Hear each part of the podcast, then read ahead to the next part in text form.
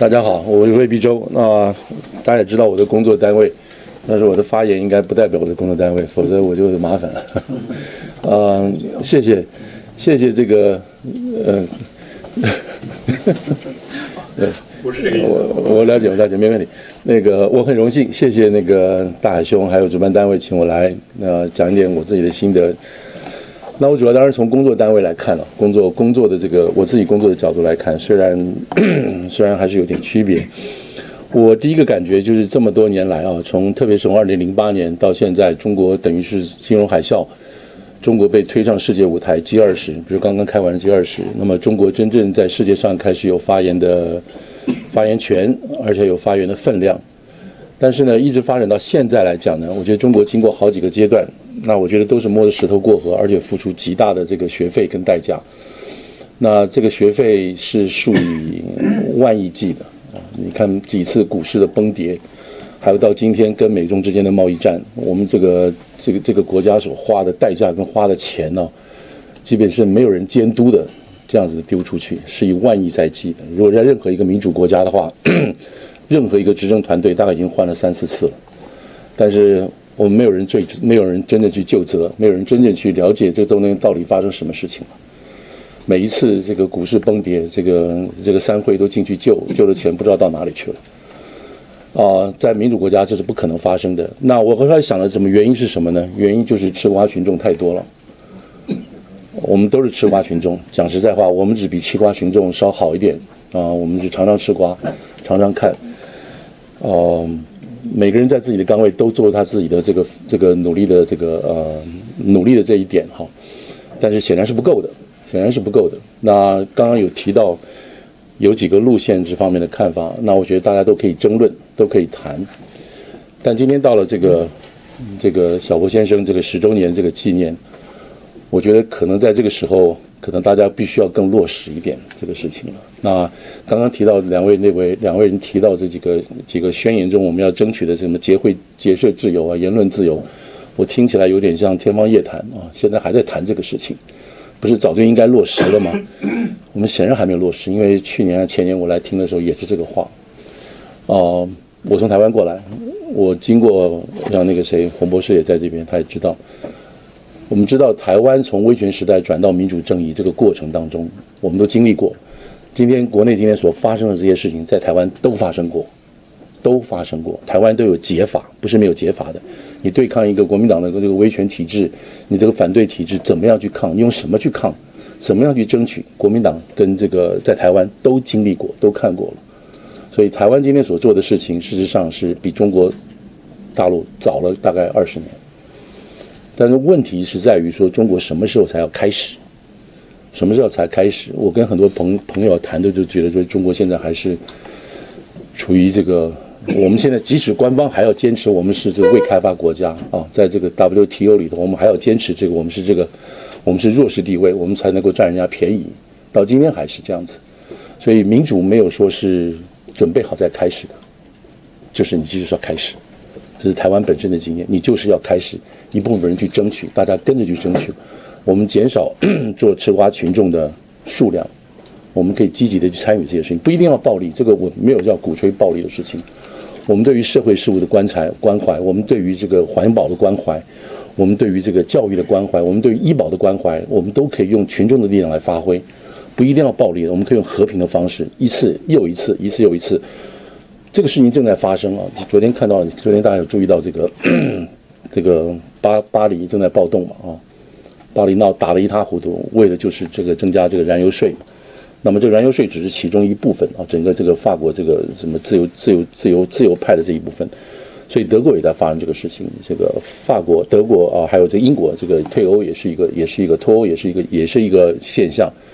那么意大利现在自己已经花太多钱，就给大家福利，也发生这个事情。所以现在看得出来，就是说这样子依靠政府、依靠政府、太依靠政府来达成你这个国家目标的事情的话，现在基本上是一个负面的事情。现在基本上负面的事情。现在老百姓从美国已经开始了，那么就开始在不断的在反响政府，政府在我们老百姓日常生活的角色是什么？你可以管我的钱，你可以管我的这个利率，你可以管我，但你能不能管我的思想？你能不能管我？能不能管我的这种想法？你能不能管我的我对子女的教育？你能不能管到我的这个我的自己这个我床上的事情？政府的角色是什么？我觉得我们要开始去，我们要去定义。我们现在去定义政府的角色是什么？否则后头党就会控制政府，因为你看到这个选上来就是党的关系嘛。我但是我们必须用政府的角色来定义，来限制这个党的权利。所以政府能做什么，不能做什么？我觉得我们必须在我们现在来讲，我们必须讨论一下，我们就好好讨论政府可以做什么，不能管到我什么东西。那么这个是一连串的这个其实这个这个思潮的部分。我们现在我还是会提到这个四六宪章，我也讲的多一点了，就是中华民国宪章那个时候就是权能区分，有权有能，你权力是老百姓赋予的，能是你觉得你选上好的人。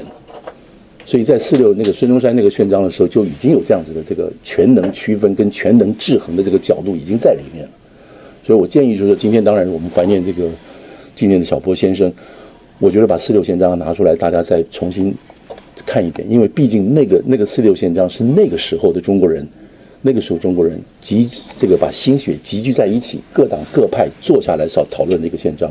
是共产党也好，中国这个国民党也好，或者其他这个青年党也好，是大家坐下来共同凝聚的一个，我们认为那个时候的人认为是现代思潮可以反映出一个政府的结构机能跟权与能之间关系的一一个文件。那么我不觉得这个文件现在有落实，呃，现在有过时，还有它存在的意意义，特别是在讲政府跟老百姓的权利跟政府之间权利的这个过程当中。那呃，我想今天小波在那边在这边看哦，当然有人回应了，小波大概也是回应了，是不是？呃，当然那个，我觉得小波在的时候，在这边我好像我好像见过他一次吧，采访的时候见过他一次啊，也是非常印象也非常深刻。那十年过去了，那居然他也走了，这也是很难相信的事实。嗯，我就希望说，我们今天这种讨论，大家能够能够进一步的啊，从原点在现在的步伐再往前走一点。那我们看，我们下一次十一年，希望不要二十周年纪念就是了，好吧？谢谢大家。谢谢主席先生，谢谢大家。我今天呢，想谈二零零六年刘晓波的一段话和他的一个观点，和今天的情况联系起来，我想以此来纪念刘晓波先生。他呢，在二零一六年。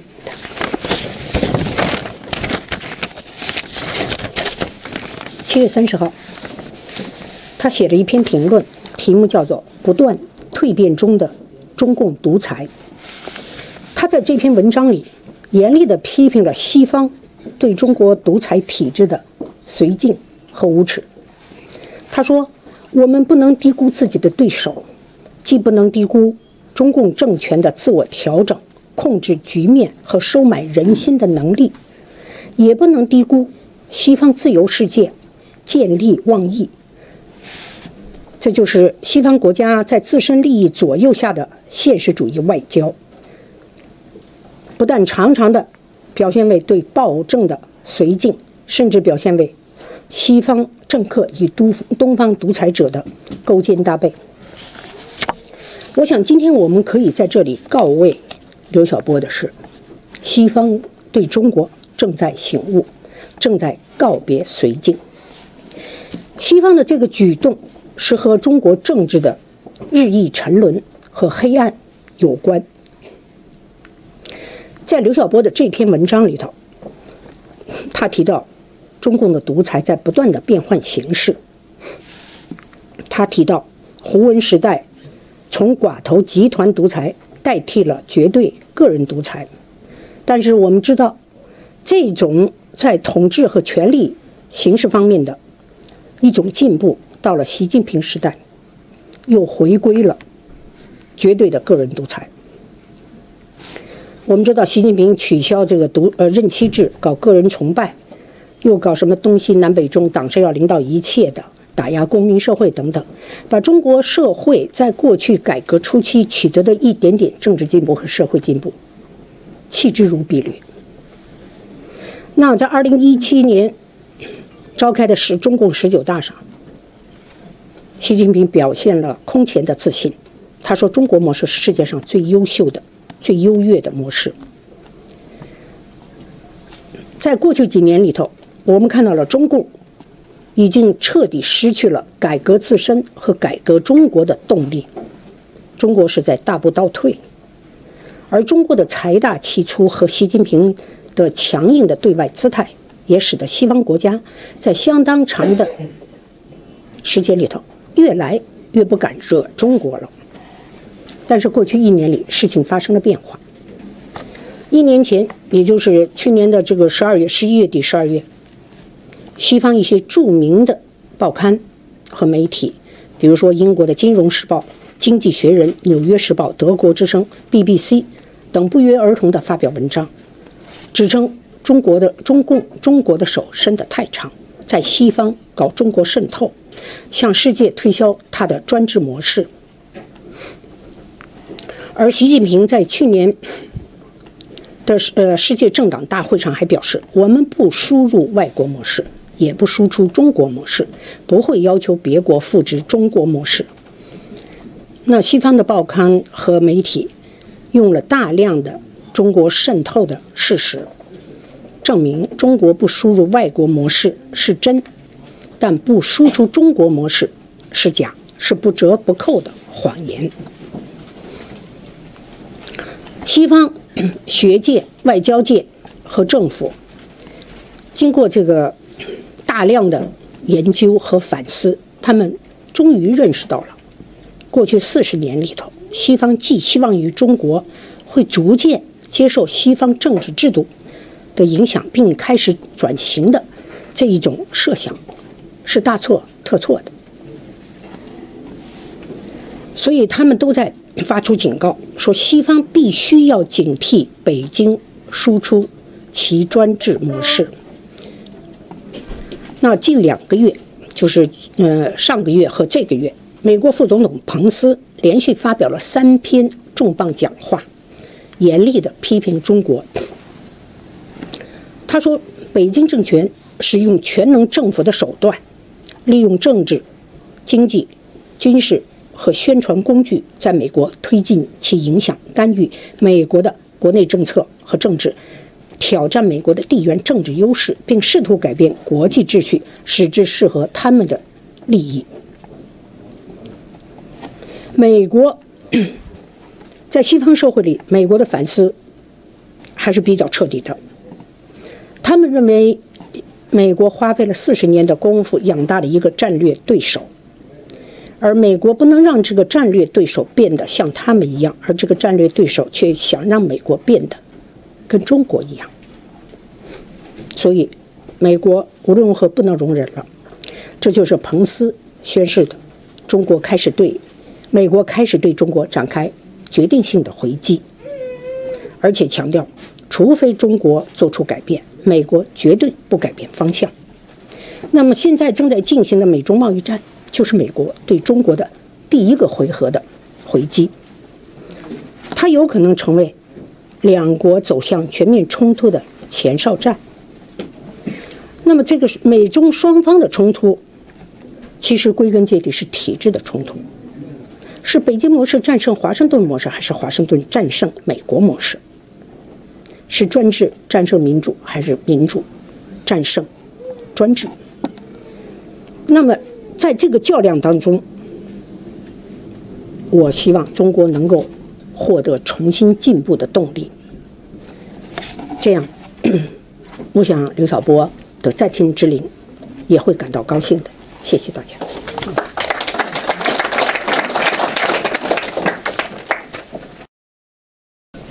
那么现在呢，我们就开始各界人士的发言。首先，我们请。普林斯顿高等研究院访问学者裴毅然先生发言。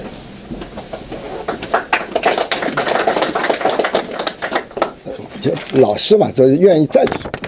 这个我为什么是自由发言呢？因为我没有签名，没有签名呢。刚才金涛问我，你怎么不签名？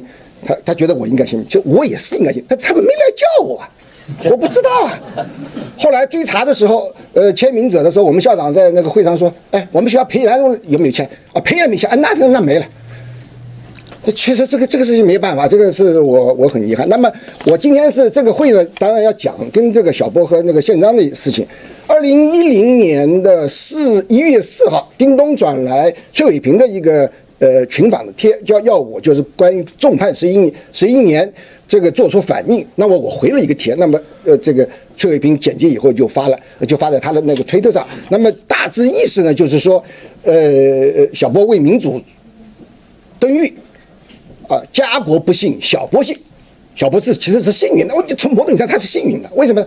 他对国家的民主做出自己能够做的贡献，这个我觉得这个是也是一种荣幸嘛。所以我说后面是刺同有后，谈此同有后。啊，就是另外嘛，呃，我们这么多人在外面陪他，是吧？呃，这个这个这是二零一零年四月啊一月四号，二零一零年的十月八号晚北京时间十七点，我在家里接到。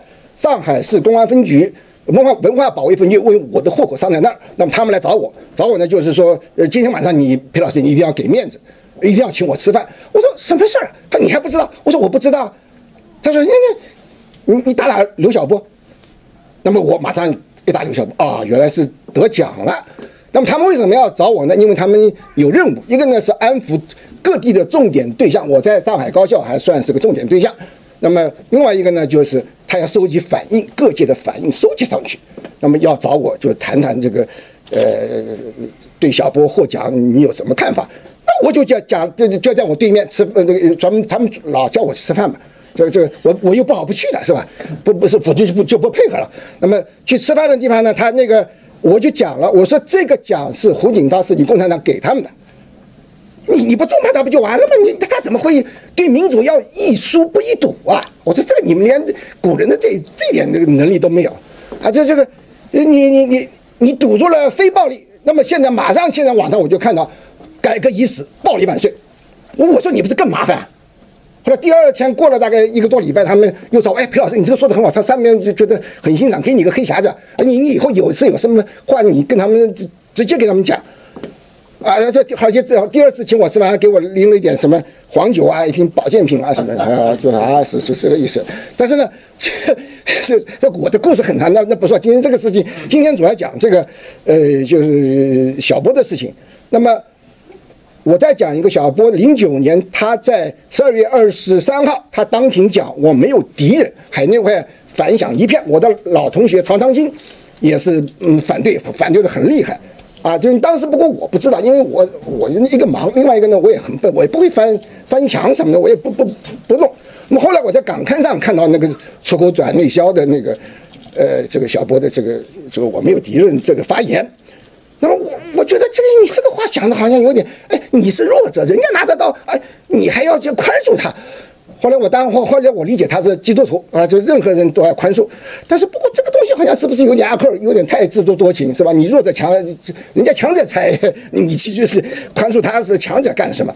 但后来我慢慢理解了，这个东西也是一种斗争策略啊，最大的统一战线嘛，能够就把这个这个过来一点就那总好嘛，是吧？这个是这是这样想。